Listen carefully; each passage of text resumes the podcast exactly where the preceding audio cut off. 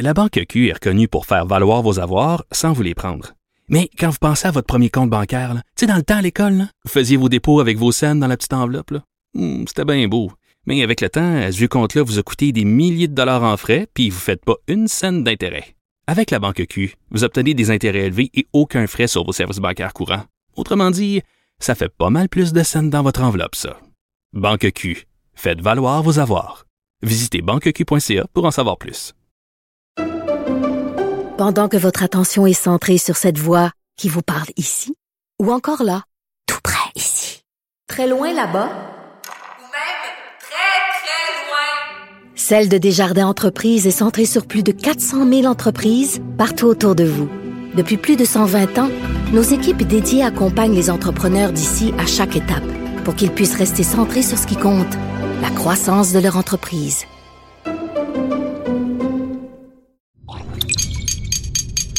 Cube Radio. Cher public, nous vous invitons à prendre place confortablement et à fermer la sonnerie de votre téléphone cellulaire. En cas d'incident, veuillez repérer les sorties de secours les plus près de vous. Bon divertissement. Un, deux, un, deux. OK, c'est bon, on peut y aller. Sophie Durocher. Elle met en scène les arts, la culture et la société pour vous offrir la meilleure représentation radio. Sophie Durocher. Tout un spectacle radiophonique. Bonjour les fourmis, c'est Sophie, très contente de vous retrouver. Pourquoi je vous appelle les fourmis? Ben, c'est tout simple. Parce qu'en 1991, un livre paraissait qui s'intitule Les fourmis. Ça a été un immense best-seller. Et j'ai devant moi aujourd'hui en studio l'auteur des fourmis, Bernard Werber. Bonjour. Bonjour, merci de m'avoir invité. Ben écoutez, je vous trouve absolument charmant déjà. Je veux vous le dire avant qu'on commence, parce que c'est rare les invités qui arrivent, comme vous l'avez fait. Vous êtes arrivé ici à Cube et vous m'avez la première question que vous m'avez posée, c'est est-ce qu'on fait Qu'est-ce qu'on fait? C'est quoi le plan? Est-ce qu'on fait une entrevue? Et j'ai dit non. J'ai dit ça va être une rencontre. Ah, rien à voir. Alors pourquoi ça n'a rien à voir? C'est quoi la différence entre les deux? Je sais pas, peut-être qu'une rencontre c'est plus amical et une interview c'est plus euh, psychanalytique. Un contre-interrogatoire de Voilà, police hein? L'interview, il y a deux sortes. Il y a l'interview perso dans lequel on me fait parler de ma, je- de ma jeunesse et l'interview euh, professionnelle quand je parle du livre. euh, et voilà. Non, mais là, une rencontre, c'est un peu à la bonne franquette, comme on dit euh, chez nous. Ben, Donc, chez nous va. aussi, on dit au Québec, on dit, on dit la même chose. Euh, c'est très particulier parce que euh, pour préparer l'entrevue, euh, je lisais sur vous, pas juste lire vos livres, mais je lisais sur vous. Et il y a tout un côté de vous. euh, bon, vous avez étudié en criminologie, vous avez étudié en journalisme, vous avez fait votre droit, et vous donnez deux fois par semaine, euh, aux deux semaines, pardon, à Paris, vous faites un spectacle entre guillemets de méditation, d'hypnose, où vous encouragez les gens à revenir dans leur vie antérieure. Alors, Ouais. je sais pas lequel Bernard Werber j'ai devant moi, l'auteur ou le gars un petit peu, euh, Allumé. un petit peu granola, on dirait au Québec? Assez simple. Dans notre cerveau, dans votre cerveau, vous avez deux hémisphères, le gauche et le droit. Le gauche, c'est le sérieux. Le droit, c'est celui qui est un peu plus poète, euh, tourné vers euh, les rêves, vers la déconnade, vers l'irrationnel. Donc j'ai ces deux hémisphères dans mon propre cerveau. Il y a le sérieux, le scientifique, et le et l'autre qui est plus euh, tourné vers la spiritualité. Mais ça reste une spiritualité euh, soft, hein, c'est-à-dire c'est, je suis pas du tout mystique, je suis même pas dans la croyance, je suis dans l'expérimentation. On ferme les yeux et euh, ce que je propose aux gens qui viennent voir ce spectacle, c'est en fermant les yeux de visualiser un couloir qui les mène peut-être, entre autres, à leur vie antérieure. Et il y a une charmante harpiste qui s'appelle Franqueur qui m'accompagne et l'ensemble est très agréable. Donc au, pire, on ferme les yeux en une sorte de rêve guidé et au mieux, on tombe devant une de ces vies antérieures. Il y a des fois des gens qui me racontent avec beaucoup de précision ce qu'ils ont vu. Et moi, vu que la première fois que j'avais fait cette expérience, j'avais trouvé ça extraordinaire, je me suis dit, je vais le faire faire aux autres, pareil. Alors, on a un petit extrait de votre bande-annonce, parce que c'est quand même un spectacle, vous vendez des billets, donc Charlie va nous faire jouer ça. Où vous allez chercher un souvenir de votre enfance, quelque chose qui serait produit avant l'âge de 10 ans, un moment très sympathique, un moment où vous avez eu la sensation d'être heureux ou heureuse. Alors moi, Ouais. est-ce que vous voulez qu'on le fasse? Voulez-vous qu'on fasse l'exercice? Là, non. non, non, ça va non, un non, peu long. Si une vous, me blague. laissez, si vous me laissez une demi-heure euh, volontiers. Mais là, parce que Mais c'est quoi, vous hypnotisez les gens? Qu'est-ce que vous faites? En fait, en fait, on- le mot hypnose et le mot méditation sont des mots euh, tiroirs fourre-tout dans lesquels on range. euh, en général, il y a toujours un, un type qui a fait un, un- un bouquin qui parle de ça. Moi, je, je dis euh, juste visualisation. C'est-à-dire Ouais. si je vous dis, par exemple, tiens, maintenant, Ouais. visualisez euh, un souvenir d'enfant, un moment d'enfance dans lequel vous étiez heureuse, comme je disais tout à l'heure, vous pouvez le faire ou ne pas le faire. C'est-à-dire, vous gardez votre libre arbitre, il n'y a aucun Oui. contrôle. Euh, moi, je peux le faire à la seconde. Je, je ferme mes yeux, voilà, je fais revenir un souvenir d'enfance. Ben, c'est sûr, vous vous préparez, vous vous préparez. Mais là, ça c'est arrangé avec le gars des vues, comme on dit. Non, non, mais, mais ça va vite, ça demande pas, il y a rien de mystique Oui. là-dedans. Après, euh, les gens peuvent se dire, oh, j'ai pas envie de revenir dans mes souvenirs d'enfance. Des fois, il y a des gens, ils me disent, euh, j'ai aucun souvenir d'enfance agréable. Moi, moi, j'en ai aucun. Mais ben, j'ai aucun souvenir d'enfance. Je ne me souviens de rien avant 5 ans. C'est un vide, mais total. Ah ben, je vous plains. Moi, le premier souvenir que j'ai d'enfance, vous me posez pas la question, mais j'ai quand même y répondre. Oui, ben oui, ben non, mais C'est bien, fais ma- les questions et les réponses, Bernard. J'étais à quatre pattes euh, et ma mère a, utilisé une machine à coudre Singer et, et elle me faisait signe de pas m'approcher parce qu'elle avait peur que je me, je me fasse blesser Ouais. dans la machine. Et euh, donc, j'étais à quatre pas, c'était avant un an. Et hum, puisque je crois que j'ai marché vers euh, vers dix mois, donc et euh, j'ai aussi un souvenir de de me dire j'aimerais un jour être comme ma sœur qui arrive à se tenir debout. C'est incroyable, c'est fascinant. Donc, euh, mais ce que je trouve intéressant, c'est que déjà en quelques minutes, en quelques secondes, on voit déjà tout ce qui caractérise vous et votre œuvre, c'est-à-dire le côté euh, gourmand. Il y a une espèce de gourmandise de vivre, une curiosité manifestement parce que vous me regardez droit dans les yeux, vous êtes intéressé manifestement à, Les à cette qui vous regardent communication. pas, ils viennent ici. Vous Ah oui, oui. Ah, vous Ah seriez ouais? surpris. Oui, oui, vous seriez surpris. Donc, cette curiosité pour l'être humain, pour ce Mhm. que c'est être humain. Et euh, votre côté journaliste aussi, votre côté scientifique, votre côté je veux comprendre le monde dans lequel je vis. Il y a beaucoup ça dans vos livres et dans votre dernier aussi, dans euh, il y a la diagonale. Attendez, parce que là j'ai un Diagonale trou- des Rennes. Merci, parce que j'ai un trou de mémoire, c'est épouvantable. Dans la diagonale des reines, donc le jeu, les jeux d'échecs sont au Voilà. cœur de ce, de ce livre-là. Mais il y a tout le côté scientifique aussi qui ressort du livre. Ben, je me dis que tant qu'à faire, vu que les gens vont passer 5-6 heures à tourner les pages, autant qu'ils apprennent des choses qui leur servent dans la vie, qui leur permettent d'épater leur entourage, de, je sais pas, de lancer des sujets au dîner le soir. Donc j'essaie chaque fois de, de leur faire découvrir des, des choses qu'ils ignoraient. Donc là, le, le thème de la diagonale des reines, c'est un peu la géopolitique, c'est les échecs, et en même temps, c'est est-ce qu'on est mieux seul ou est-ce qu'on est mieux avec les autres? C'est une réflexion sur notre euh, capacité à, à faire des choses plus vite lorsqu'on est entouré d'amis ou plus vite quand on est seul et qu'on fout la paix.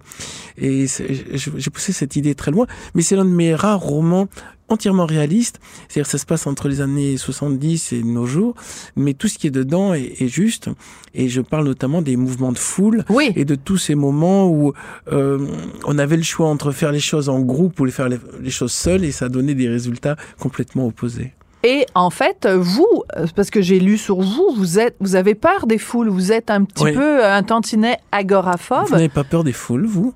Moi, je déteste les Ah ben foules. voilà. Je déteste les foules. En fait, pour moi, une foule, c'est plus de 10 personnes à table. Déjà, j'aime pas. voilà. Donc, j'aime pas les parties. J'aime pas les, j'aime pas les rassemblements. J'aime pas le, les- mais je, il y a plein de causes que j'aimerais appuyer, mais je suis incapable d'être au milieu d'une manifestation parce que j'ai peur de la foule. Est-ce que vous avez, comme on a à Paris, un métro où les gens se retrouvent tassés à 18 heures, tellement tassés qu'ils sont plaqués contre la vitre, comme dans un aquarium à Comme à Tokyo, comme à Tokyo. Non, Non, c'est pas à pas ce point-là, mais euh, mais euh, on se retrouve. Et d'ailleurs, de- depuis quelque temps, je ne prends plus le métro parce que euh, j'écris des textes parfois controversés et j'ai peur de prendre le métro et de me retrouver au milieu d'une foule et qu'il y a quelqu'un dans la foule qui m'aime pas Ah et oui. qui me. Donc bref.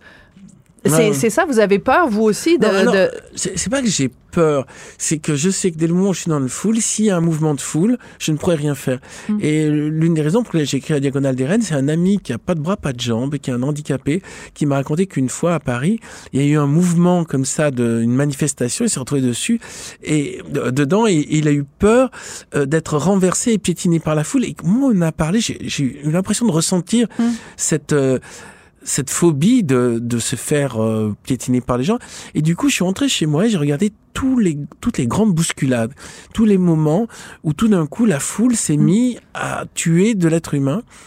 Et je me suis dit, voilà quelque chose dont on parle pas souvent. Ouais. Et j'ai fait un rapprochement avec, euh, vu que j'aime beaucoup jouer au jeu d'échecs, les mouvements des pions. Et je me suis dit, finalement, euh, une foule qui se déplace, un peu comme des gens qui jouent les pions. Et euh, une- la reine, c'est comme, c'est comme les gens qui sont autonomes.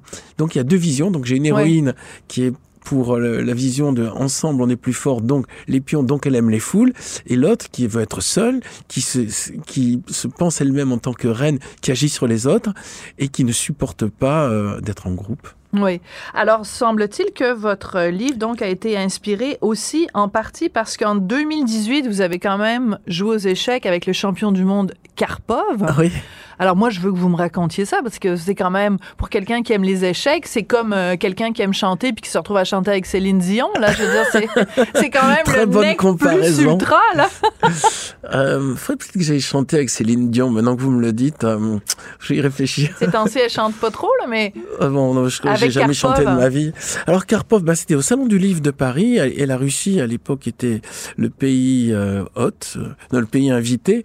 Et donc euh, dans le cadre euh, de, de cet événement, ils avaient fait venir une rencontre entre leur champion du monde Karpov et euh, 12 euh, euh, champions mélangés à 12 écrivains, euh, à, enfin 6, six champions et 6 écrivains. Donc moi je suis pas des écrivains, je ne suis pas champion d'échecs. non. Je- Non, non, non, non. J'ai un niveau très moyen. Je suis ce qu'on appelle un joueur du dimanche. Je connais même pas tous les coups par cœur. Mais par contre, j'avais un avantage sur les autres. C'est que je voulais juste rester le plus longtemps possible. Donc je voulais pas gagner. Je n'ai pas envisagé un moment battre Karpov. Et le deuxième avantage, c'est que je m'étais fixé une règle. C'est quoi qu'il arrive, je reste souriant. Et Ah. vu que les, donc on est, ils jouaient en simultané 1 contre, contre 12, je voyais que tous mes voisins commençaient à avoir ce sentiment d'être étranglés, d'être tués. Et euh, finalement, c'est moi qui, qui suis resté le plus longtemps euh, parce que tous les autres sont sont morts. Et euh, je me suis retrouvé en, à tenir avec lui. Mais vu que je jouais pas pour gagner, j'ai juste pour tenir le plus longtemps possible. Finalement, j'ai battu le record de, de temps. Voilà. Après, Donc, vous j'ai- avez gagné à votre façon. j'ai gagné à ma façon. Mais après, je lui ai dit, euh, vous jouez depuis quel âge? Il m'a dit, depuis l'âge de 4 ans, je fais 10 parties par jour. Alors moi, vu que je dois en faire une par semaine, je pouvais pas être euh, au niveau. Et puis, euh, moi, je me suis mis beaucoup plus tard. vers Mais vous connaissez 8 ans. la fameuse règle, je pense c'est la règle de Gladwell, de Malcolm Gladwell, où il faut avoir fait quelque chose dix mille fois pour arriver à devenir expert dans un domaine. Donc, une fois que vous aurez fait dix mille parties d'échecs, je veux pas qu'on se quitte sans qu'on ait parlé de votre On se succès. quitte déjà? Ah Non, ben, mais ben, ça écoutez, commence il à est peine. 46 et 25. Mais j'ai à peine d'être échauffé. Je me suis dit, bon, bah, quand c'est que l'émission démarre? Alors, c'est maintenant. Ah, c'est là, c'est là qu'elle démarre et elle termine en même temps.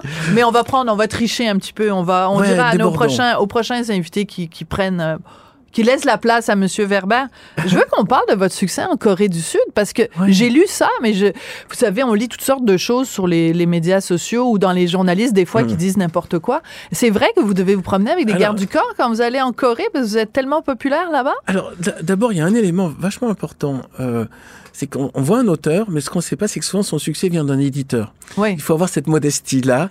et donc, euh, j'ai un très bon éditeur en France, Albin Michel, mais j'ai aussi un très bon éditeur euh, en Corée. Et donc, le- cet éditeur s'est débrouillé pour que je sois une star là-bas. Ah oui. Donc, euh, vous savez, c'est comme vous parlez de Céline Dion, derrière, il y a un producteur. Je crois que C'est son, son, mari. Ben, il est mais- décédé. Je sais Mais- pas si vous êtes au Mais il y a toujours, derrière chaque succès, il y a quelqu'un derrière Ouais. qui pousse, qui dit vas-y, on, on te soutient. Donc en Corée, j'ai un super éditeur, il s'appelle Open Book, et eux, ben, il- en fait, il a joué la partie, il a, il, il a hypothéqué sa maison, Non. il a tout fait. Il était, c'était Mais un comme éditeur.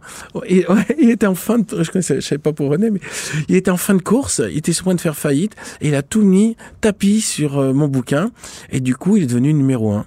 À Incroyable. partir de là, euh, il m'est reconnaissant, je lui suis reconnaissant, et quand j'arrive là-bas, euh, ben, il y a la police pour protéger de, de l'ensemble des, des fans qui veulent m'approcher. Mais c'est bien que ça soit pas comme ça à Paris, parce que je crois que dans le quotidien, au bout d'un moment, c'est un peu fatigant. Ben, surtout pour quelqu'un quelqu'un qui aime pas les foules euh, comme vous. Ah oui, non, non, mais c'est agréable quand il y a plein de gens qui veulent vous voir euh, pour euh, avoir des dédicaces.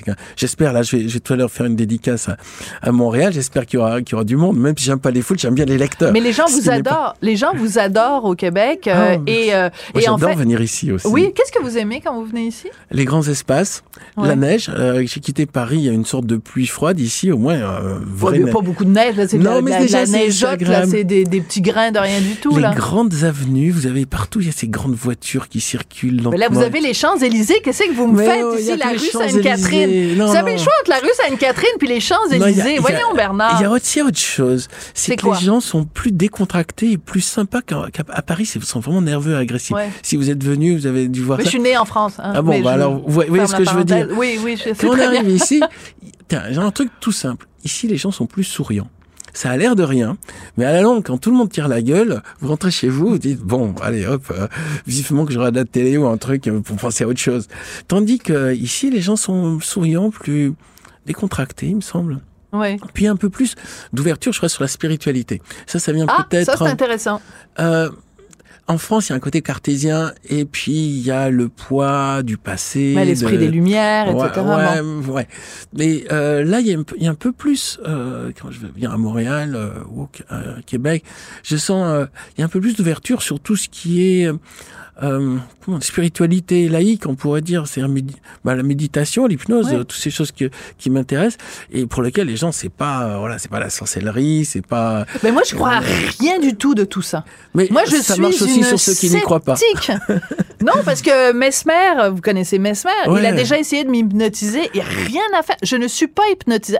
Je n'ai Alors, aucune vie spirituelle, Euh, Bernard. Je, je- je vais vous dire un truc très simple que je dis en début de spectacle. Ça marche en gros sur la moitié des gens. Bon. Donc c'est pas le peine de dire ça marche sur tout le monde, c'est pas vrai. Ça marche sur les gens qui en ont envie et que ça amuse. Ceux qui se disent ouais voyons ça va marcher sur moi, ça, d'avant ça marche pas. D'accord. C'est pour ça que euh, vous savez au début du spectacle je dis euh, il n'y a pas d'hypnotiseur doué, il y a des gens hypnotisables. Donc le bon hypnotiseur, c'est celui qui va trouver les gens hypnotisables. Donc euh, au début du spectacle, je leur dis qui c'est qui note ses rêves? Et euh, les gens qui notent leurs rêves, en général, ça veut dire qu'ils s'intéressent à leur inconscient. Donc ils vont pouvoir se reconnecter facilement à leur inconscient. Mais tous les gens qui veulent tout contrôler, qui veulent pas lâcher prise, évidemment que ça va pas marcher sur eux. Bon, alors mieux. moi, je suis quelqu'un de très contrôlant. Je veux pas lâcher prise, mais j'ai Voilà. adoré lâcher prise avec vous Oh. pendant euh, les 15 minutes qu'aura duré l'entrevue. Mais Est-ce que vous avez essayé de façon subrepticement de m'hypnotiser? Non, sans que je m'en rende compte? Non? Vous avez même pas essayé. mais, mais je suis un peu euh, déçue quand même. comment dire? Je crois, enfin, je, je crois pas qu'on a intérêt à essayer de prendre le pouvoir sur les autres. Tout ce qu'on a intérêt, c'est essayer de rendre les autres heureux. Donc, euh, moi, je fais mon spectacle parce que j'ai l'impression que les gens ils repartent avec un grand sourire et qu'après, des fois, il y en a qui reviennent plusieurs fois. Donc, ça les amuse. Comme moi, ça m'amuse de faire le spectacle, eux, ça les amuse. Après, le côté pouvoir. Comme vous dites, de Mesmer, tout ça, euh, ça m'intéresse pas. Plus, je, je, je pense, il y a un discours qui est euh, l'hypnose, euh, on contrôle tout le monde. Moi, je crois pas. On contrôle euh, une personne Non. sur deux, et encore, faut qu'elle en ait vraiment envie. Voilà, tout. tout. à fait. Alors donc, votre votre livre La diagonale des reines est disponible. Il y a aussi ce livre, cette bande dessinée Sa Majesté des chats, Ouais. que vous m'avez très gentiment dédicacé. Vous m'avez dessiné des petits des petits animaux, un, Un petit chat. chat là. Ben oui, Il qu'un. je m'en allais là quand même. Un petit chat avec ses moustaches et tout ça. Donc je le montre euh, à l'écran. C'est très sympa. Les Merci gens vont beaucoup. le voir sur Internet, c'est ça? Il y a une visuel Oui, il y a- ici il y a une caméra là, une caméra là. Ah, vous Parce qu'en fait, dit, la je radio- tenu un peu plus droit. Tiens, je me mets droite du coup. Mais votre maman, Je- elle vous a pas dit quand vous étiez jeune qu'il fallait se tenir droit? Moi, on m'a dit à la radio, tu peux t'affaler. Alors maintenant, il faut savoir qu'à la radio, en plus, il faut se tenir Ah, droit. c'est terrible. C'est je- Moi, je mets du rouge droit. à lèvres avant d'animer à la radio, OK? Mais où C'est s'en va le monde, Bernard? Moi, c'est pas la radio, c'est de la télé alors. Ben, et voilà, c'est ce que, ben, voilà, c'est rendu, à- c'est le monde à l'envers. Ça a été vraiment un Mais plaisir. là, j'étais décoiffé en plus tout le temps, durant tout l'interview. Ben, les J'aurais- trois, les trois maigres petits cheveux qui vous restent sur la tête, ils étaient Il y en a décoiffés. pas trois, il y en a quatre. Bon. N'exagérons rien. Merci beaucoup, Bernard Merci Berber. Ça a été vous. vraiment un plaisir et bon passage au Québec. Merci à vous. Qu'elle soit en avant ou en arrière-scène, Sophie Durocher reste toujours Sophie Durocher. Culture, tendance et société. Steve Fortin. Steve Fortin, bonjour. Oui, salut. Écoute, euh, notre collègue Guillaume Saint-Pierre a écrit dans le journal de Montréal, journal de Québec, euh, un texte qui nous informe que, écoute, le français, on pense que le français, c'est une des deux langues officielles au Canada. Des fois, on se rend compte que ce principe-là, qui est quand même un des principes fondateurs, est complètement bafoué et il a été bafoué, entre autres, à la commission Rouleau euh, sur euh, l'état d'urgence un petit peu plus tôt cette année, où des gens qui avaient le droit de témoigner dans leur langue d'origine, ben des francophones ont témoigné en anglais. C'est décourageant, Steve. Oui, puis euh, ceux qui suivent un petit peu les médias franco-ontariens, euh, comme tu le sais, moi je suis dans l'Outaouais là, physiquement, donc euh, c'est, ça fait partie de ma routine et je regardais des collègues journalistes qui suivent ça du point de vue de, l'Ontario francophone et ça fait déjà plusieurs semaines qu'ils se désolaient de ça, des, témoins qui allaient. Parce qu'il faut pas oublier une chose, hein, là on entend les ministres fédéraux, mais avant ça, il y a eu toute euh, toute la bagatelle de gens qui sont passés, qui venaient par exemple de, de- du provincial ontarien, donc euh, des, des intervenants qui étaient là. Certains étaient francophones. Il y a un, Mathieu Fleury, un conseiller municipal d'Ottawa qui défend la francophonie là-bas. Il est conseiller d'un quartier francophone d'Ottawa, tout ça. Euh, il est allé là-bas et c'est le seul que j'ai entendu euh, qui s'est plaint de ça, qui a dit moi je voulais témoigner en français, mais euh, devant l'avocat des, des, des, des- là, si on veut, il s'était fait tourner en ridicule, on l'avait viré en ridicule, et puis l'avocat s'était moqué de lui parce qu'il parlait français. Donc, euh, je veux dire, c'est rien de nouveau. Et il y a quelque chose là-dedans qui relève aussi peut-être d'une dynamique qui s'est installée avec le temps chez les gens qui parlent français. Je suis certain que ça t'est déjà arrivé. En tout cas, moi, ça m'arrive toujours en Outaouais. Tu es dans un groupe de personnes, on est neuf, euh, il y a une personne qui parle anglais, deux, tout le monde va euh, parler anglais. Et j'ai connu des anglophones qui, qui sont arrivés ici. Euh, je me souviens d'un ancien collègue à l'université qui venait de l'Angleterre. Il, il- il essayait d'apprendre le français ici, mais il, il me disait toujours la même chose. Dès qu'on s'aperçoit de mon accent en Outaouais, en tout cas, on, on- on- les gens virent à l'anglais tout de suite. Oui, mais c'est ça, on est trop gentil. On est trop gentil. Et tu sais quoi, Steve? Va falloir qu'on arrête d'être gentil. Va falloir qu'on arrête d'être gentil parce que quand on est gentil, ça donne Michael Rousseau, le PDG d'Air Canada, qui a passé 14 ans au Québec en parlant uniquement en anglais. Comment il a pu faire ça? Il a pu faire ça parce qu'il y a eu des facilitateurs, des facilitateurs qui ont courbé le dos, qui se sont mis à genoux, puis qui, qui ont voulu être fins. Oh, Mr. Russo, you don't speak French. Doesn't matter. It's okay. We're going to speak to you in English. Mais à force de se faire dire We can speak to you in English, ben, il a jamais appris le français. Ah ben non, bien sûr que non. Et puis ça, euh, ça là, on embarque dans une dynamique où, euh, à un moment donné, euh, il est devenu tout à fait normal. Parce que moi, je me souviens euh, de différents députés, même François Legault, qui avait dit on peut pas vivre euh, euh, au, euh, au Québec sans, euh, sans parler le français. Moi, j'avais envie de crier, j'avais envie de hurler. Tu connais l'ancien éditorialiste du droit, Pierre Allard? Oui, Pierre ben Allard, oui. c'est un franco-ontarien euh, et il est déménagé au Québec et éve- éventuellement, on peut le dire publiquement maintenant parce qu'il l'assume, il est devenu indépendantiste. Et puis, euh, Pierre Allard me disait souvent ça parce qu'il a couvert, il a, il a tellement été souvent ici, il me disait souvent ça. La question de la langue, euh, c'est un déterminant important et les acteurs qui sont autour de ce, de, ce dossier-là sont ceux qui dirigent la conversation. On dit aux gens en, Ontario, quand ils trouvent que c'est trop cher de s'acheter des maisons, on leur dit, vous pouvez traverser à Elmer, à Hull, euh, des secteurs de Gatineau et vivre complètement en anglais. C'est très facile de le faire. On le dit pas publiquement, mais les promoteurs immo- immobiliers, c'était, ils l'avaient carrément dit à des journalistes du journal Le Droit. Ben, on n'a pas le choix de leur dire ça parce que dans les faits, c'est vrai.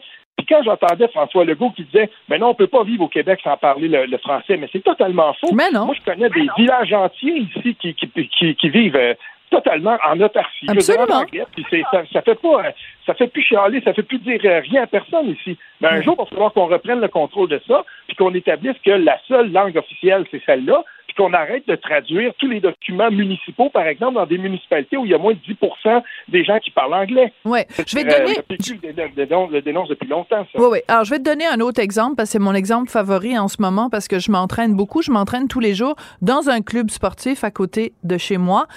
Et euh, le nombre de fois où je suis obligée de sortir d'un cours et d'aller voir la direction, euh, que ce soit un cours de yoga, de pilates, de peu importe, et d'aller voir la direction en disant comment ça se fait que le cours, il se donne à 90 en anglais puis 10 en français. Ah, mais Madame Durocher est à Montréal. Montréal, c'est bilingue. Non, Montréal, c'est pas bilingue. Montréal, c'est une ville francophone dans une province. euh, c'est une ville francophone dans une province francophone. Si vous voulez donner 10% de votre cours pour les irréductibles anglophones qui sont même pas capables de, de savoir que euh, left ça se dit gauche puis right ça se dit à droite ben faites-le mais faites pas le cours 90% en anglais. C'est épouvantable. Et une fois j'adore raconter cette anecdote. Une fois je, je m'étais plaint à la prof. Elle faisait tout son cours en anglais. Et je me suis plaint à la prof. Il y avait deux francophones dans la classe qui m'ont dit, Madame Durocher, l'important, c'est de suivre les mouvements. Puis à la fin du cours, les deux francophones sont allés voir la prof pour s'excuser du fait que j'avais exigé que le cours se fasse en français. Incroyable. C'est incroyable, mais c'est pourtant une dynamique que je vois, moi, que je constate ici. Puis euh, je le dis souvent, Montréal, on l'a perdu, mais avant, puis tu sais, je, je lisais Mathieu Bocoté cette semaine, et il, le- disait carrément dans son texte sur euh, les les Québécois qui se trouvaient amorphes. Puis je veux dire, moi, ça fait longtemps que je le dis, venez faire un tour en Outaouais.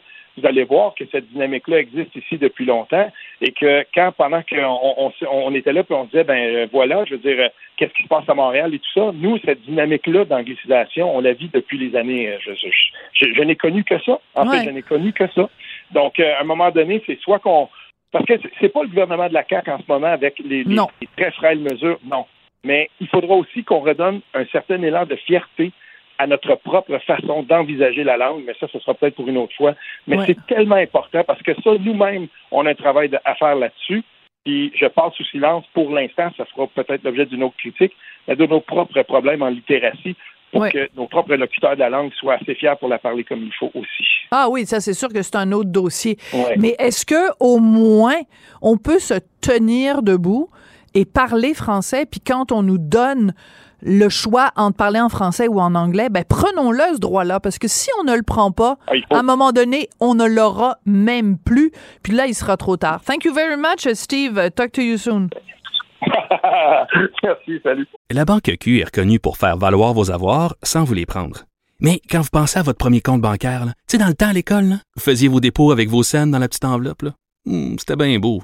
Mais avec le temps, ce vieux compte-là vous a coûté des milliers de dollars en frais, puis vous ne faites pas une scène d'intérêt. Avec la Banque Q, vous obtenez des intérêts élevés et aucun frais sur vos services bancaires courants. Autrement dit, ça fait pas mal plus de scènes dans votre enveloppe, ça. Banque Q, faites valoir vos avoirs. Visitez banqueq.ca pour en savoir plus.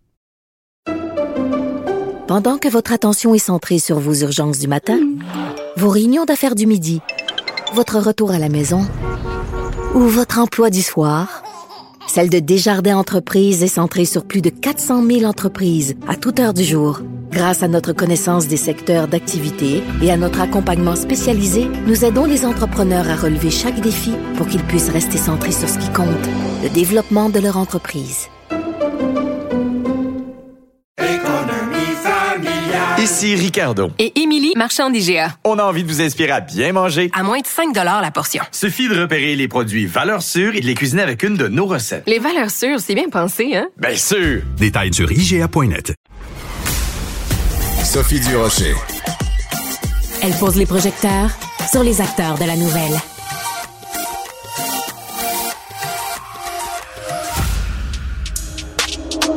C'est tout en anglais. Sophie Durocher. C'est toi qui as tiré la sonnette d'alarme? Le Québécois moyen était Guy Nantel. euh, quelqu'un qui subissait et qui se disait je ferme ma gueule que je veux pas perdre ma job. La rencontre. Cet asservissement, cette servitude volontaire. Tu sais, quelqu'un qui va dire, par exemple, moi, j'étais allé à l'urgence, là, j'ai attendu 6 heures, OK? La rencontre. Nantel. Durocher.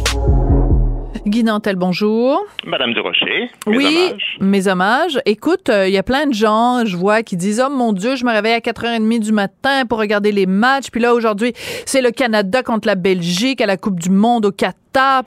Et moi, j'ai juste une chose euh, que je pense en tête, c'est, mon Dieu, les Qataris doivent être en train de rire dans leur longue barbe en se disant, on les a bien eus.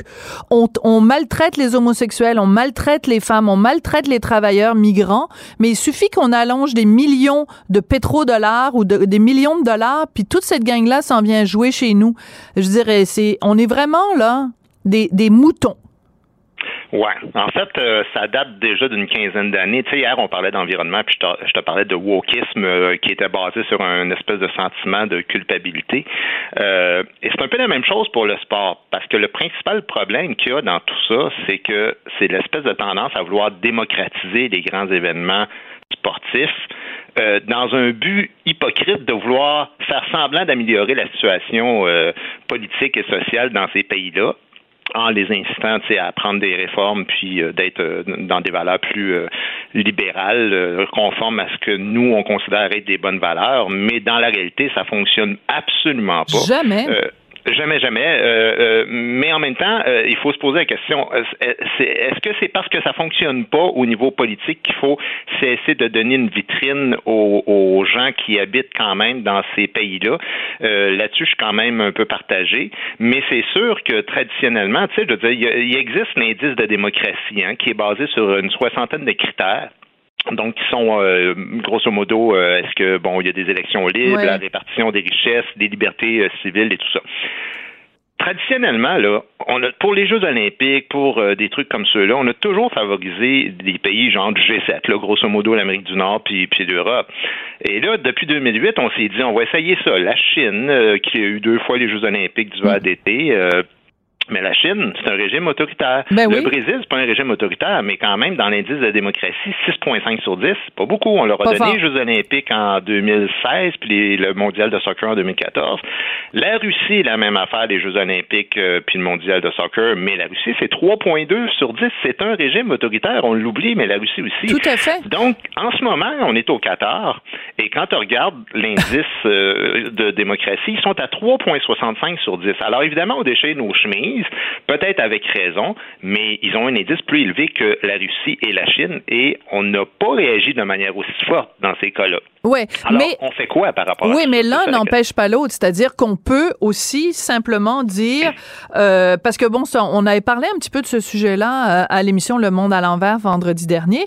Et moi, ce que je disais, c'est qu'il faudrait qu'on ait une charte. C'est-à-dire qu'en fait, le scandale, selon moi, il n'est pas en 2022. Le scandale, il est en 2010 quand on a dit qu'on allait au Qatar pour faire euh, la Coupe du Monde. Dès cette étape-là, on aurait dû dire non. On devrait avoir des critères, des critères qui sont non négociables. Par exemple, le droit des gays. Si tu es un pays où l'homosexualité est interdite et passible d'une peine de prison, le, le- le concert des nations devrait dire jamais on mettra les pieds chez vous.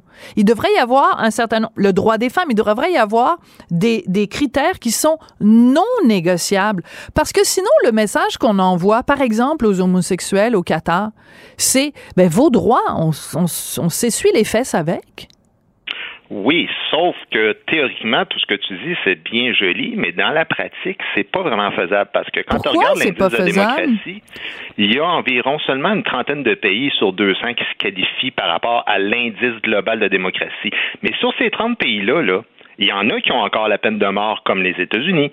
Il y en a d'autres qui sont les plus gros pollueurs au monde par capita, comme le Canada puis le Luxembourg.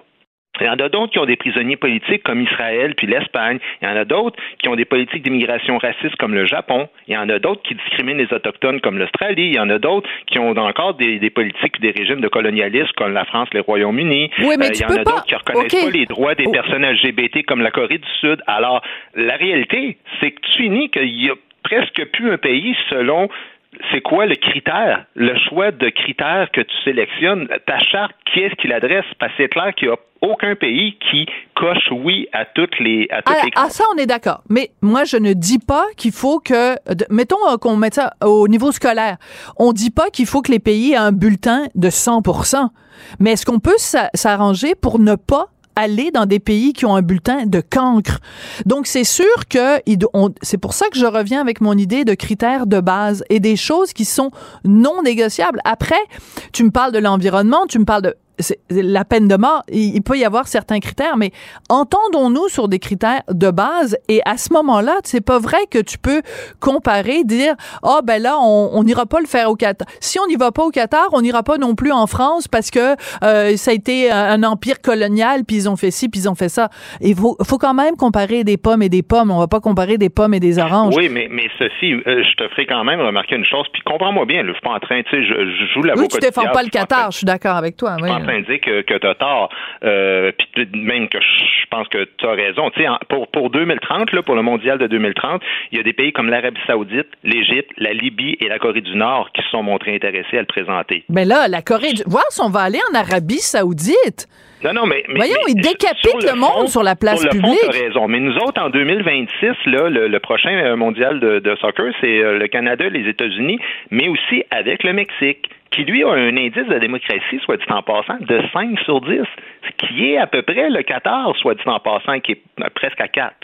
Fait que comprends-tu que c'est un peu compliqué. Tout, tout ce que je dis, c'est que la théorie, c'est une chose dans ces affaires-là, mais il y a énormément de politique. L'autre affaire, c'est que c'est compliqué de mélanger le sport et la politique de manière générale. Parce que, tu sais, si tu prends le soccer, là, ben, le soccer, c'est joué grosso modo par les pays pauvres. Hein? Euh, Ouais. si tu prends le nombre d'humains qui jouent au, au- au foot, ben, c'est généralement des, des gens qui sont dans des pays pauvres, là, et ces citoyens-là, qui sont pour rien, ben, eux autres, ils vivent souvent dans des régimes qui sont euh, à la limite une dictature ou sinon ben, des régimes autoritaires. Alors là, on fait quoi? Je veux dire, on impose à l'Inde, par exemple, à tous les Indiens parce que eux autres euh, je sais pas moi, il y a, au niveau des droits des femmes, ça fait dur. À tous les Chinois, à tous les euh, de, pas. Imagine-toi par exemple si nous autres on avait un gouvernement autoritaire au Canada, puis qu'il y avait des championnats mondiaux euh, à tous les quatre ans de, de hockey sur glace, puis qu'on disait non, mais on n'ira jamais chez vous. Mais les citoyens, nous Oui, autres, mais- on dirait ouais, mais, Oui, mais c'est- on n'a rien fait nous Oui, autres. mais là. tu me dis, imagine s'il y avait un régime autoritaire au Canada, mais il y en a pas. C'est pour ça que je dis, on peut pas comparer. C'est pas vrai qu'on va mettre sur le même pied un pays comme le Qatar où les femmes ont moins de droits que les chameaux avec le Canada qui a pas un régime parfait. On est d'accord? Est-ce que les droits des homosexuels sont respectés à 100%? Non. Est-ce que les droits des femmes sont respectés à 100%? Non. Mais c'est pas vrai qu'on a un bulletin aussi euh, euh, euh, horrible ou aussi néfaste que le Qatar. Et aussi l'autre chose à propos du Qatar, ce qui est important de, de rappeler, c'est que ça se passe en plein milieu du désert et qu'il y a sept ou huit stades qui ont été euh, construits pour l'occasion, qui doivent être climatisés parce que c'est en plein milieu du désert. Donc c'est une catastrophe écologique. Et pour construire ces fameux stades, on a fait rentrer des, euh, des migrants, des travailleurs étrangers. Et euh, il y a d'ailleurs deux journalistes français qui ont écrit un livre euh, là-dessus. Et euh, on parle d'esclavagisme. Ces gens-là ont été traités comme des esclaves. Alors moi, avoir être un athlète, mettons être un joueur de foot euh, euh, canadien, puis m'en aller jouer dans un stade, sachant que le stade a été construit par des esclaves des temps modernes, j'aurais quand même un petit malaise. Oui, euh, sauf que là, le problème qu'il y a, c'est que ça, on l'a su évidemment après que les Jeux leur aient été attribués, que le, le mondial leur a été attribué. Donc, c'est quelque chose qu'on sait de manière rétroactive. Ensuite, tu parles de l'environnement puis de la catastrophe. Mais évidemment, le Qatar, soit dit en passant, c'est le pays au monde qui, euh, qui émet le plus de, de gaz à effet de serre euh, par capita. Mais il y a une grande hypocrisie par rapport à ça. C'est que, évidemment, c'est un producteur de pétrole et on profite tous, les pays occidentaux, gaz, du ouais. pétrole Ouais. de ces, de ces pays-là. Alors, il faut faire attention à ça parce que, comme je te dis, le prochain mondial, c'est le Canada et les États-Unis qui vont l'avoir. Mais Canada et les États-Unis, par capita, c'est comme dans les 10 pays au monde où on, on produit le plus de CO2 aussi. que C'est pour ça que je te dis, c'est- euh, oui, théoriquement, tout ce que tu dis est vrai, c'est très brillant, c'est très... euh, Puis l'autre affaire, c'est que c'est pas tout le monde qui voit le monde comme nous, nous les Occidentaux. Euh, la démocratie, la définition de ce qu'est la liberté, par exemple, la liberté de parole, la liberté de mouvement. Moi, je suis allé en Chine et j'ai déjà discuté avec des Chinois. C'est difficile là, de le savoir parce que tu sais, tu sais jamais jusqu'à quel point eux autres doutent que tu es peut-être un espion, puis ils, disent peut-être des affaires, bon pour. Mais c'est parce que c'est c'est- pas si simple que ça. Puis, puis, puis le monde entier tourne pas nécessairement à travers de nos valeurs, même si on appelle ça des valeurs universelles. Il y a d'autres façons de voir le monde. Je suis pas en train de justifier la dictature, mais je- ce que je suis en train de dire, c'est que c'est compliqué de, de faire une espèce de, de blueprint chez nous avec nos valeurs puis dire si c'est pas de même ailleurs, on n'ira pas. On n'ira pas à grand place, selon moi. C'est OK. juste ça. Alors, on- je vais conclure euh, avec une notion philosophique. Tu es un relativiste, je suis une universaliste. On aura sûrement l'occasion d'en reparler. Merci beaucoup, Guy Nantel. J'aurais dit que t'es une radicale, mais bon. OK, je te oh, ben là, ben moi, m'a dire, ben, m'a dire ben des affaires, mais euh, je peux pas, des mots que je peux pas prononcer à la radio. Ça marche. Bonne journée. La Banque Q est reconnue pour faire valoir vos avoirs sans vous les prendre. Mais quand vous pensez à votre premier compte bancaire, tu sais, dans le temps à l'école, vous faisiez vos dépôts avec vos scènes dans la petite enveloppe. Hmm, C'était bien beau. Mais avec le temps, à ce compte-là vous a coûté des milliers de dollars en frais, puis vous ne faites pas une scène d'intérêt. Avec la Banque Q, vous obtenez des intérêts élevés et aucun frais sur vos services bancaires courants. Autrement dit, ça fait pas mal plus de scènes dans votre enveloppe, ça. Banque Q. Faites valoir vos avoirs. Visitez banqueq.ca pour en savoir plus. Pendant que votre attention est centrée sur vos urgences du matin, vos réunions d'affaires du midi, votre retour à la maison ou votre emploi du soir, celle de Desjardins Entreprises est centrée sur plus de 400 000 entreprises à toute heure du jour. Grâce à notre connaissance des secteurs d'activité et à notre accompagnement spécialisé, nous aidons les entrepreneurs à relever chaque défi pour qu'ils puissent rester centrés sur ce qui compte, le développement de leur entreprise. Ici Ricardo. Et Émilie, marchand d'IGA. On a envie de vous inspirer à bien manger. À moins de 5 la portion. Suffit de repérer les produits valeurs sûres et de les cuisiner avec une de nos recettes. Les valeurs sûres, c'est bien pensé, hein? Bien sûr! Détails sur IGA.net. Elle est parfois dramatique. D'autres fois, satirique.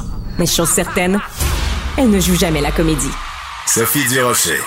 Chercher ton âme dans les froids, dans les flammes. Je te jetterai Bon, je vous ferai pas le coup de chanter du Céline Dion, vous allez être découragés, mais vous vous doutez bien qu'on parle de cette euh, nouvelle biographie de Céline qui est écrite euh, par euh, pardon, et qui est écrite par Hervé Tropea et Laurence Pio, deux journalistes français. Hervé Tropea qui est au bout de la ligne. Bonjour Monsieur Tropea. Bonjour. Écoutez, euh, le livre s'intitule Céline Dion, la vraie histoire. Et nous, au Québec, on a toujours perçu Céline comme étant quelqu'un qui était un livre ouvert, qui nous disait tout, il n'y avait pas de secret. C'est toujours comme ça qu'elle s'est présentée. Or, ce qu'on découvre avec votre livre, c'est qu'il y a beaucoup de parts d'ombre. Est-ce que vous-même, vous avez été surpris quand vous avez commencé à enquêter, entre guillemets, sur Céline? Ah oui, oui, oui, très surpris. Alors enquêter, on peut dire même le mot euh, guillemets, euh, mais vraiment très surpris puisque moi je suis personnellement fan de Céline Dion et je pensais tout connaître sur elle et puis finalement pas du tout. Euh, au fil du temps, on a on a découvert avec euh, le euh, Laurence Pio à quel point il y avait, comme vous dites, ces zones d'ombre, ces, ces non-dits, ces, ces secrets, et puis surtout, on, pourquoi on a, on a titré ça la vraie histoire? C'est qu'au départ, on souhaitait simplement raconter son histoire, et puis en fait, euh, progressivement, euh, nous avons eu la chance de rencontrer, et d'interviewer de nombreux proches, également de- des- des personnes qui ont travaillé euh, à ses côtés professionnellement. Et finalement, on a découvert que, ben, comme vous dites, que ce n'était pas finalement un, un livre ouvert et qu'il y avait beaucoup de chapitres Ouais. qui avaient été euh, revus et, et- et recorrigés par, euh, par Céline et René. Voilà. Oui, mais quand je disais enquête, c'était pas péjoratif. que le- je sûr. mettais des guillemets simplement pour dire que c'est pas non plus euh, un, un, jo- un- un livre de paparazzi, c'est-à-dire que vous n'allez pas aller fouiller dans ces petites culottes, mais en même temps, il y a un vrai travail d'enquête. Entre autres, euh, René Angélil, enfin Monsieur Angélil, qui est moi un homme pour qui j'ai beaucoup, euh, encore beaucoup de respect et beaucoup d'admiration. Vous nous montrez quand même dans ce livre, d'après ce que je crois comprendre, je veux juste citer une phrase hein, qui est tirée, qui est tirée euh, du livre. Vous dites qu'il n'était pas si important que ça dans la création du personnage de Céline Dion et qu'il, euh, en fait, cherchait beaucoup à tirer la couverture vers lui euh, mm, pour que Céline ait l'impression que c'était lui, qu'elle lui devait tout, alors qu'en fait, euh, c'était pas nécessairement vrai. C'est ça. Alors en fait, euh, attention, euh, Monsieur Angélil est et restera toujours Monsieur Angélil. Euh, parce que euh, tout simplement, il a permis euh, à Céline Dion de, de, de connaître cette, euh, cette carrière absolument fulgurante. En revanche, si vous me posez la question, mais est-ce que Céline Dion serait aujourd'hui Céline Dion sans René? Eh bien, je vous dis peut-être. Pourquoi? Parce que tout simplement, voilà, c'est ça la différence. C'est que pourquoi? Parce que nous avons découvert que, en fait, en effet, euh, nous avons pu, pour- alors que d'habitude, euh, Monsieur Vito Leprano, qui est un producteur exécutif, euh, qui a euh, produit euh, 21 albums de Céline Dion, qui a toujours gardé le silence jusqu'à présent, pour nous, il a justement rompu ce silence et il nous a révélé de nombreuses anecdotes où on, on- on voyait bien qu'il y avait une sorte de rivalité un petit peu entre René et lui, où justement euh, René euh, n'était pas à l'origine de certaines œuvres, n'était pas à l'origine non plus de la de la création de l'image de Céline Dion sur le plan international. Euh, et tout ça, on le découvre sur le livre. Et, et ça, en effet, ça a été pour nous une, une grande surprise en, en menant cette enquête.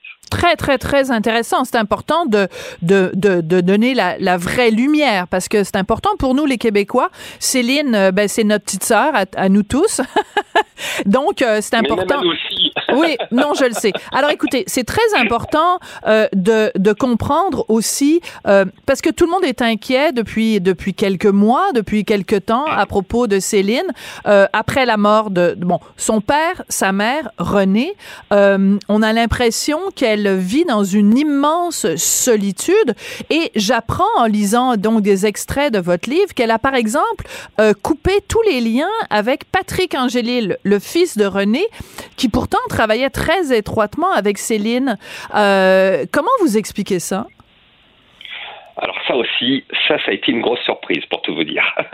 ça, ça a été une grosse surprise parce qu'en enquêtant, euh, tout simplement, on a découvert que euh, ben, Monsieur Patrick Angélil avait été, euh, alors je ne veux pas dire remercié, mais du moins, il avait été écarté. Alors on a, on a essayé d'en savoir un peu plus, et pour cela, on est même euh, allé contacter euh, sa production Feelings, vous savez, de, de, de Céline Dion, sa société de production, en disant, bah, écoutez, on voulait savoir si Monsieur Patrick Angélil était encore, bien évidemment, parmi vous. Et la réponse a été euh, assez sèche, du tout, monsieur, du tout.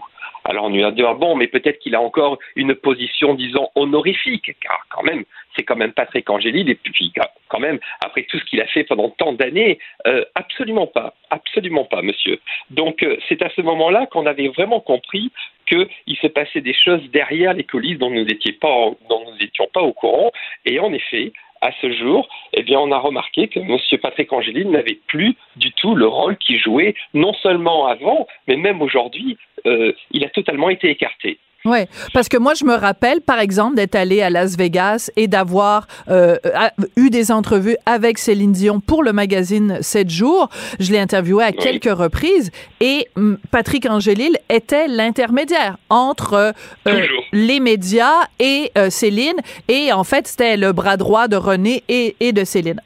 une autre question, Claudette Dion, donc une des nombreuses sœurs de Céline. Est-ce que c'est vrai vrai qu'elle n'a plus de contact avec Céline et que maintenant la seule, le seul membre de la famille qui a vraiment un contact très proche, c'est Linda qui, qui vit en fait littéralement avec Céline. Est-ce que ça c'est vrai? Écoutez, en tout cas, c'est ce qu'elle nous a dit. Voilà. Donc, euh, nous avons été également très surpris. Euh, c'est le co-auteur Laurence Pio euh, qui a écrit ce livre avec moi, qui a pu recueillir les témoignages de Claudette. Et lorsqu'elle lui a demandé justement est-ce que vous avez des nouvelles de Céline, à notre grande surprise, elle a répondu ça fait deux ans que je n'ai plus de, contact avec elle. ils avaient essayé d'organiser un FaceTime qui finalement n'a pas eu lieu. Et c'est à ce moment-là que nous avons pris conscience que la situation finalement elle était vraiment assez triste et, on a pris conscience aussi et surtout que Céline était en train de, connaître une traversée où elle, avait vraiment une vie de reclus. Euh, où elle se coupait finalement de tout le monde et j'espère que c'est que temporaire. Oui. Alors, vous évoquez dans le livre le fait qu'elle aurait souhaité, Céline Dion, que ce soit son fils René Charles qui reprenne le rôle de, de son père, donc qui devienne le, le, manager, le gérant de la carrière euh, de Céline euh, au décès de René Angélil.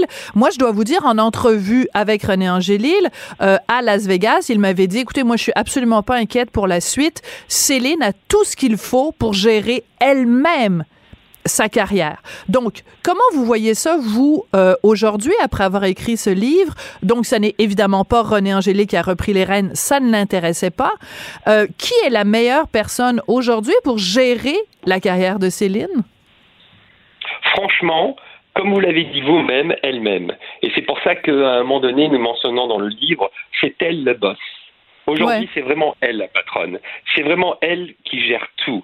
Et, d'ailleurs, elle le gère vraiment d'une main de fer, puisque, pareil, lorsque nous avons enquêté pour euh, derrière les coulisses de sa société de feelings, de production, nous avons découvert notre grande surprise que maintenant, elle avait tous les rôles. Elle était non seulement la patronne, la gérante, la, elle, avait tous les rôles, donc une manière un peu pour elle de, de gérer mieux sa carrière, de, de la gérer toute seule. Et je dois vous dire que euh, elle le fait admirablement bien, même dans tous les points de vue, puisque je, ne sais pas si vous avez eu l'occasion de vous rendre dans le nouveau casino où elle devait euh, à Las Vegas euh, donner, donner concert. Elle a, elle a même créé sa propre ligne de, de, de, produits, de dérivés Céline Dion, et c'est elle qui a fait le design, par exemple, de ses, de ses t-shirts, de ses, ce qu'elle ne faisait pas tant que ça avant. Et, et, et, on voit vraiment une vraie, une vraie griffe de Céline, un vrai style. Hmm. Et ça, c'est justement la nouvelle Céline. Oui. Alors la nouvelle Céline, elle a été beaucoup critiquée aussi parce que on a l'impression que euh, à la mort de René Angélil, elle s'est libérée d'une certaine façon, d'une certaine euh, d'un certain cadre que lui avait imposé euh, Monsieur Angélil, et euh, elle a fait un petit peu comme un enfant qui se rebelle contre ses parents, euh, le contraire euh, bon ben toi tu détestais ça, ben moi je vais le faire juste parce que toi tu m'empêchais de le faire. Vrai. Et, et hein, hein, les ados ils font ça, euh, donc je vais pas, je dis pas que Céline euh, René c'était son père, mais il y a un côté, euh, je vais défier l'autorité et je vais, je vais euh, faire tout le contraire de ce que de ce que j'ai fait. Est-ce que selon vous, euh, Céline, en faisant ça, est allée trop à l'extrême?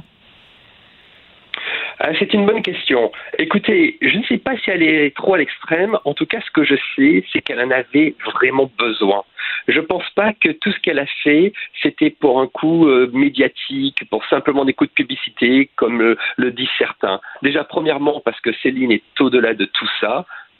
Céline restera la grande star qu'elle est. Elle n'a pas besoin de coups médiatiques. Et deuxièmement, parce que je pense sincèrement qu'il y a eu une certaine rupture, comme vous l'avez mentionné, où après René, elle a vraiment eu envie de s'émanciper. Et, euh, d'ailleurs, je, vous rappelle, et on le mentionne d'ailleurs dans, le livre, elle essayait déjà de le faire, même à l'époque de René Angélil, où, euh, durant ses tenues vestimentaires, René lui disait Ah non, surtout, tu ne mets pas cette robe, euh, surtout, ni, ni, ce. Et elle insistait quand même à le faire. Alors, des fois, elle arrivait à le faire, à le convaincre, des fois, elle ne parvenait pas. Là, cette fois-ci, elle se retrouve seule et elle a, vie, elle a vraiment envie de vivre sa vie comme elle entend. Comment va la santé de Céline? Parce que, évidemment, c'est la question qui est sur toutes les lèvres. Euh, vous, vous avez pu parler à un de ses médecins. Qu'est-ce que vous avez appris? Écoutez, déjà, on a été surpris que le docteur Abitbol accepte de parler. Euh, mais il n'a pas accepté de parler comme une sorte de paparazzi pour rompre le secret. Euh, on sentait vraiment ce médecin dans sa voix euh, vraiment très ému, très inquiet, et, et, donc il nous expliquait que euh, ce qu'elle a actuellement, euh, c'était certes des spasmes, c'était certes ce genre de boule dans la gorge, mais c'était aussi, selon lui, une réaction psychosomatique. Et c'est là que c'est ça qui était important parce que ça c'était la première fois qu'on nous disait que non seulement c'est un problème, j'allais dire physique, mais également psychique, également mental. Et ça c'est ça qui était qui était nouveau. Et euh, quand je lui ai posé la question, mais docteur, est-ce que vous pensez qu'elle peut revenir? Et il m'a dit oh il n'y a aucun doute. Je pense vraiment qu'elle va revenir. Par contre, elle va revenir différemment. Elle va revenir également, sa voix sera peut-être un petit peu différente euh, mais l'émotion sera toujours là. Excellent. Écoutez, ça a été vraiment extrêmement intéressant. Votre livre est sorti depuis le 17 novembre. Hervé Tropéa, vous avez écrit ce livre donc avec Laurence Pio et euh, ça s'intitule donc Céline Dion, la vraie histoire. Merci de nous avoir donné une vraie entrevue. Merci, c'est moi qui vous remercie. Merci à Marianne Bessette à la recherche, Charlie Marchand à la mise en onde et à très bientôt. Cube Radio.